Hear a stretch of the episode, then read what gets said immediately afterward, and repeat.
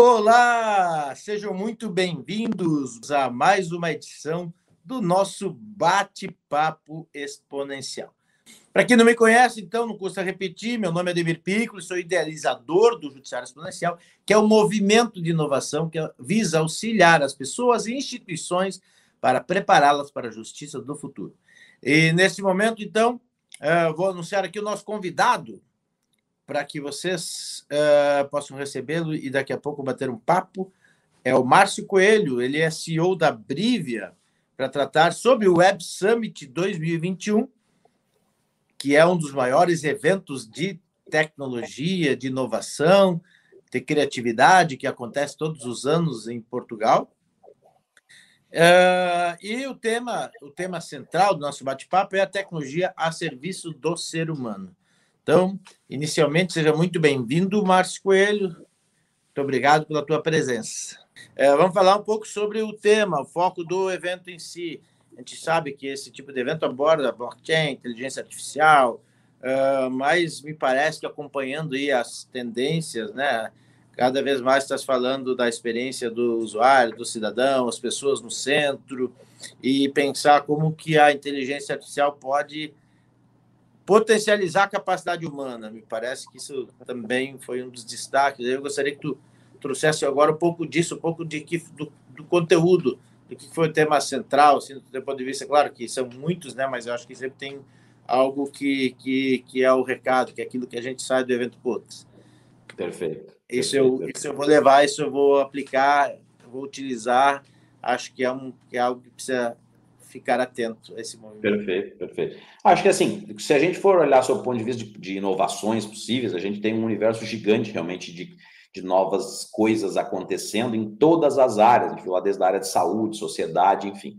Mas como tu diz, para a gente, para quem vai tem um, um, um, raciocínio e já um caminho, sai com alguma coisa que é o que é o raciocínio central, vamos dizer assim, de certa forma o que mais ecoa no evento. Então, é uma preocupação bastante grande é, a Europa tem normalmente essa preocupação com a, a questão do impacto da tecnologia é, de fato na sociedade, né, nas pessoas, e o que estava como pano de fundo para isso é são as big techs e a quantidade de é, dados que a gente tem, né, é, de fato à disposição, mas também como possível vulnerabilidade para a sociedade, para os humanos, para as organizações. Então, segurança da informação é, e governança de dados, informação, está sempre no, no, né, em voga, mas é, mais do que nunca, uma preocupação gigante com segurança, com infraestrutura de segurança, né, com tecnologia para a segurança. E a partir dessa preocupação, que denota, obviamente, uma evolução brutal da geração de dados, o mundo todo de dados, né, é, a quantidade de possibilidades que a gente tem de construir benefício para os indivíduos a partir da análise e a inteligência gerada com base em dados, né? a, a possibilidade que a gente tem de construir cenários de, de, de mobilizar em relação a, a, a objetivos sociais, enfim, né? E também a, a, conexão com a coisa de realidade estendida, né? E o metaverso. O metaverso, é, o metaverso, né? É, foi um dos grandes temas do evento, porque pouco antes do evento a, o Facebook se transformou em Meta, né? Lançou então a mudança de nome, o pessoal sacaneia o Facebook dizendo que achando que mudando de nome vai resolver os problemas da empresa, porque também uma faceta do evento foi uma ex-funcionária né, do Facebook falando sobre os problemas da empresa, sob o ponto de vista de assédio, sob o ponto de vista de vulnerabilidade de processo, etc, etc, que é todo um caminho aí que a gente vem observando, né, é, que é, que está nesse nesse panorama da vulnerabilidade, do risco que as big techs trazem para a sociedade. Então, fazendo uma conexão disso, um olhar sobre, sobre dados e sobre inteligência artificial muito interessante é o que está ligado a o mundo de processamento de linguagem natural, interpretação de voz e tal. E aí nós tínhamos lá a Amazon falando sobre Alexa e sobre o poder do processamento de voz e de volume massivo de, de interações de voz com Alexa para proporcionar para as pessoas melhorias na sua dinâmica de vida. Né? Então a gente tem observado uma grande transformação na, na, nessas interações com esses devices, principalmente no que diz respeito à home automation, né? automação de casa e dos ambientes. Então, Alexa, não só Alexa, mas o Google Home, eu em casa uso o Google Home, algumas pessoas preferem a plataforma Amazon e tal, é, mas a, a, a, a, Amazon estava lá de maneira muito presente falando sobre isso. Inclusive, é, um, o tema de uma palestra, o tópico de uma palestra era, o VP Tecnologia da Amazon era por que a Amazon quer que você fale menos com a Alexa? Né? E aí, tipo, por que, como assim falar menos com o device se a lógica de processamento de inteligência a partir dessas interações está justamente em, em, em capturar dados? Mas aí é que está o próximo estágio da inteligência artificial no que diz respeito a essa interação. A gente talvez olhe e diga assim, não, mas isso ainda não é uma realidade tão brutal, essa coisa de interação com esses devices e tal não só ela, o volume de interações é de bilhões e bilhões de interações por semana, né, na, na, por dia com a Alexa, como o que está se observando com a quantidade de sensores, e aí de novo a gente vê IoT, né, internet das coisas de verdade acontecendo, então, hoje a gente tem inúmeros sensores e devices espalhados pelos ambientes, pelas casas, pelas empresas, colhendo informações e proporcionando interações e experiências, né? E como esses, a interação com esses devices vem trazendo possibilidades de simplificar a vida das pessoas. Ou seja, eu falo com a Alexa normalmente para mandar ela ligar a luz, para mandar ela ligar a TV, para ajustar o ambiente, etc. A partir do momento que eu estou demonstrando para esses devices a minha, o meu comportamento e a minha expectativa em relação a essas coisas que eu interajo, a expectativa que a Amazon tem de devolver para o seu público é que a Alexa possa fazer isso automaticamente. Então, se você chega em casa, liga uma luz, liga a TV, coloca uma música, ou, ou, ou liga o ar-condicionado numa temperatura, um determinado dia do ano, você não precise mais fazer isso, que você entre, e que a Alexa configure o seu ambiente e faça por você sem que você tenha que pensar sobre isso. Né? Quando a gente olha para esse cenário, né, o que, que a gente traz de impacto e de, de melhoria para a vida dos humanos? Puxa vida, a gente pode deixar de se preocupar com uma série de coisas. Nós estamos falando aqui sobre, ok, o ambiente, é, a temperatura e etc. Mas a gente pode estender isso para muitas coisas da nossa vida profissional, né? É, da nossa vida de obrigações, de cuidados, de disciplina, de saúde, etc. E é nesse universo que a gente está falando do potencial da, da, da, inteligência artificial naquilo que é, inclusive, a realidade estendida né? e a interação com os ambientes. Quando a gente leva isso, por exemplo, para um ambiente empresarial ou até mesmo para um ambiente público, né? quer dizer, como é que a gente é, interage melhor com o cidadão com base na sua jornada física, por onde ele navega, o que ele fala, o que as suas expectativas. Como é que a gente reduz a nossa necessidade de interação humana para filtrar um atendimento que chega e que tem que ser direcionado para um determinado lugar? Quer dizer, a tecnologia está absolutamente à disposição, está absolutamente é, é, possível de ser utilizada para que a gente possa antever movimentos e aumentar a nossa eficiência mas também aumentar o conforto para as pessoas, né? É, isso abre duas, dois caminhos gigantes. Aí. Um caminho, inclusive, de regulação, porque há uma preocupação bastante grande com o limite, e aí aqui o judiciário tem uma, uma conexão, uma reflexão de futuro importante. Quer dizer, até, até onde a gente permite que a inteligência artificial faça análises? Né?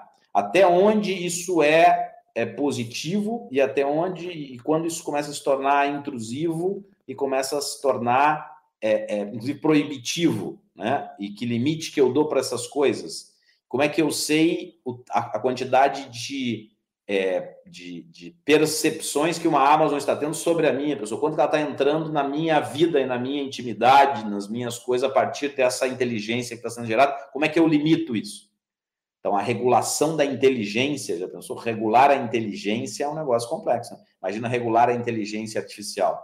No é. judiciário, Márcio, essa questão da, ética é o ponto principal. Não se discute mais a utilização ou não da tecnologia, até porque ela já mostrou que tem um potencial gigantesco de transformação, é, não só no apoio ao processo de decisão, mas em várias etapas no processo, ao longo de um processo judicial, né, em todo o seu trâmite, todo fluxo tem etapas que podem ser suprimidas por, por ferramentas, robôs e usando inteligência artificial, mas a discussão mais quente desse momento é a questão dos, dos riscos dos vieses do algoritmo, essa questão dos limites, essa questão do, do, do, controle ou não, da regulação, não. Então, isso eu acho que ela vai ser uma pauta super importante nos próximos meses, anos, até, até a gente encontrar um caminho. E agora, tu falando, né? Eu estou participando da HSM Expo, e aí estou me dando conta de que, cara, a HSM virou e é para líderes, né, presidente de empresa, etc., líderes, CEOs de empresas, e é o que está discutindo é tecnologia de manhã à noite. É o dia é. inteiro falando tecnologia. É. Aí tu estava comentando do negócio da Alex, eu lembrei do, da Cognisais, o Leandro Matos, que é um brasileiro que tem uma health tech bem reconhecida internacionalmente, até nos Emirados Árabes ela é reconhecida como uma das cinco startups do setor de saúde mais promissoras do segmento, e ele já está instalado lá nos Emirados, saiu lá do, da Santa Catarina, ali da CAT, né? aquele movimento super legal que acontece. E ele estava ontem mostrando, estava no seu estande colocando sensores nas pessoas e mostrando que tu consegue movimentar, é uma tela onde tu movimenta um objeto, não com as mãos, mas tu colocando os sensores, instalando direitinho e fazendo a força do pensamento, tu faz com que o objeto se movimente a partir dos sensores. Perfeito. perfeito. Então pensa isso aplicado em tudo, Exatamente. né? Na verdade, a gente tem interface, que são os botões, que são as teclas. Você elimina toda essa parte. Quanto isso pode trazer de benefício para as organizações, para a sociedade, para a nossa evolução mesmo. Exatamente. Aí, nessa linha, né, a gente teve conectando com isso a, a apresentação, algumas falas, algumas apresentações sobre o metaverso, né, ou metaverse o que, o que é esse negócio, né? Aí as pessoas falam, ah, o Metaverse é um, é um novo Second Life. Não sei se tu lembra do Second Life lá atrás, mas é que era aquele ambiente meio tosco de, de realidade virtual, que a gente tinha lá avatares, né? A gente criava o nosso avatar e vivia num mundo digital, um mundo paralelo. Então, assim, ah, é um Second Life? É, bem mais do que um Second Life. Quem acompanha o universo de, de, de games, né? É, quem tem criança pequena em casa dificilmente vai ter, criança aí na faixa dos, dos 4 aos 8, sei lá, dificilmente não vai ter ouvido falar do Roblox. Né? O Roblox é um ambiente de game que é um ambiente é, onde você cria toda a tua vida ali dentro do Roblox, no sentido que tu tem o teu avatar, tu vai evoluindo ele, tu vai jogando diversos jogos no ambiente do Roblox, ele é um ambiente regulado, realmente para crianças, então tem todo um trabalho de inteligência artificial e de curadoria por trás que evita é, ou, ou, que se, se predispõe a evitar que adultos entrem ali com outra intenção em relação às crianças, etc. Ou seja, um ambiente em tese protegido, preparado para ser protegido para as crianças. Mas tu tem é, possibilidades de, nesses ambientes, fazer um show, né? Já tem aí histórico de lançamentos de músicas, de álbuns e tal, feitos dentro desses ambientes. Então, tu começa a cruzar. Então, imagina assim, tu reúne virtualmente, tem milhares de crianças e pessoas nesse ambiente seres. Tu reúne essas pessoas para fazer a apresentação de um produto, para lançar uma nova música, para fazer um show e etc. E essas coisas começam a acontecer. Então, o metaverso ele é, ele é uma proposta de potencialização disso, dessa vida que, que já está se materializando, e principalmente na expectativa das crianças, desse universo de interação absolutamente digital. Né? E a diferença do metaverso, e essa é a crítica daí ao Facebook, porque o Facebook vem falando do metaverso como sendo é, uma ideia da meta, né? E aí, por exemplo, criou a meta para tentar se apropriar desse conceito. Mas, na verdade, isso é um conceito antigo. Tem, inclusive, um, um, um brasileiro que está lá, um gaúcho, inclusive, que está no, no, no, no que é, enfim, esqueci o nome dele agora, mas é que é daqui do, do Sul, inclusive, que está que tá nos Estados Unidos já como um dos desenvolvedores de tecnologia ligada a esse ambiente, que é mais ou menos como se fosse uma plataforma aberta para esses ambientes virtuais. Então, você vai poder ter um ambiente virtual de uma empresa, sei lá, você tem lá uma interação, alguma coisa que o vale, mas isso vai se conectar com outros ambientes, criando um grande ambiente interativo virtual, né? Onde você vai poder navegar, como se fosse realmente um mundo paralelo. O que o Facebook vem tentando fazer é se apropriar desse padrão aí, ou tentar é, meio que colocar o padrão, né? Como é, ele não é a empresa mais simpática do mundo, há um, há um certo, há um, uma certa resistência a isso. Mas a ideia é isso, é como se fosse um grande mundo virtual, todo conectado, com portas que levam daqui ali lá, e você vai poder conectar esse mundo com a realidade através de dispositivos de imersão, então os, os óculos imersivos, etc, etc, mas também com a possibilidade de realidade aumentada e tal. Isso ainda não tem, não se tem 100% de clareza do, de, de tudo que é possível aplicar, mas o fato é que é um mundo novo, né, de novas possibilidades, ele é um universo paralelo.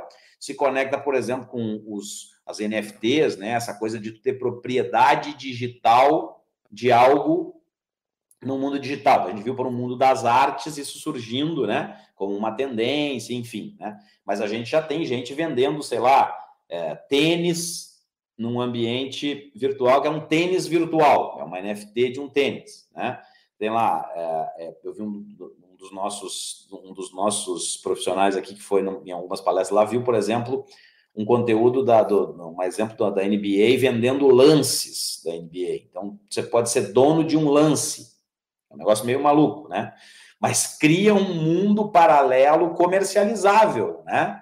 De possibilidades. E como para a gente, vamos dizer assim, um pouco mais, é, um pouco, é, não vou dizer nem mas assim, que, que olha isso meio como uma coisa meio alienígena, de viver naquele ambiente imersivo, é uma coisa que não faz muito sentido.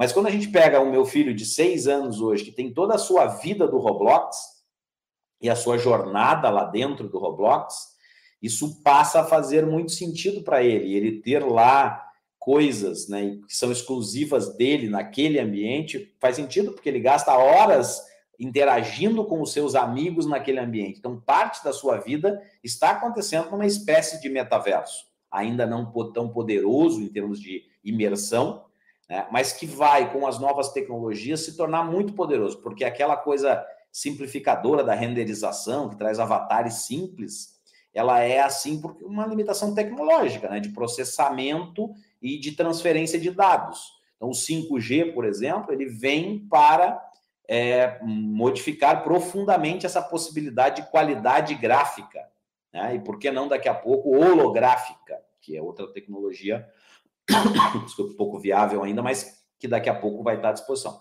Enfim, então aí, meu amigo, tem um mundo um mundo novo de possibilidades de negócios, de demanda de regulação, de novas interações, de novas expectativas das pessoas, né? Que a gente vai ver aí um se desdobrar nos próximos anos e vale observar, vale ler um pouquinho sobre metaverse, sobre essa batalha aí do Facebook de buscar relevância nesse mundo, enfim, vamos ver como é que isso vai se desenrolar. Muito bom, Márcio. Muito obrigado, cara. A gente podia ficar uma manhã inteira aqui, uma tarde inteira falando dos temas. Cada um deles tu começa a desdobrar, tu vai trazendo, vai lembrando de outras conexões. É, é incrível.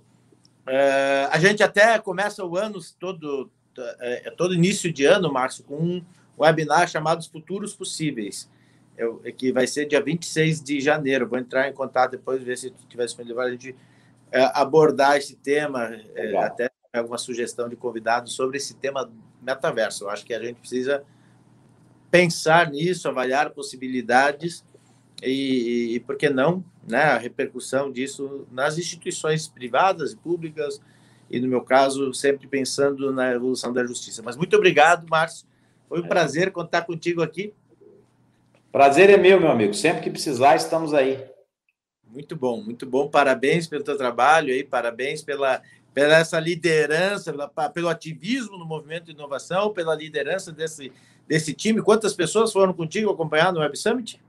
Foram, a missão foi de umas 80 pessoas, né, incluindo pessoas da Brivia e de clientes. Aí nós levamos quase 20 pessoas nossas aqui, mas no total foram 80 pessoas. Então, foi, um, foi divertido. Deu para tomar bastante vinho comer muito bacalhau também. Sensacional. Quero ver se eu consigo estar junto na próxima edição. Muito obrigado a todos. Até a próxima. Valeu! Valeu, gente. Obrigado, parabéns. Tchau.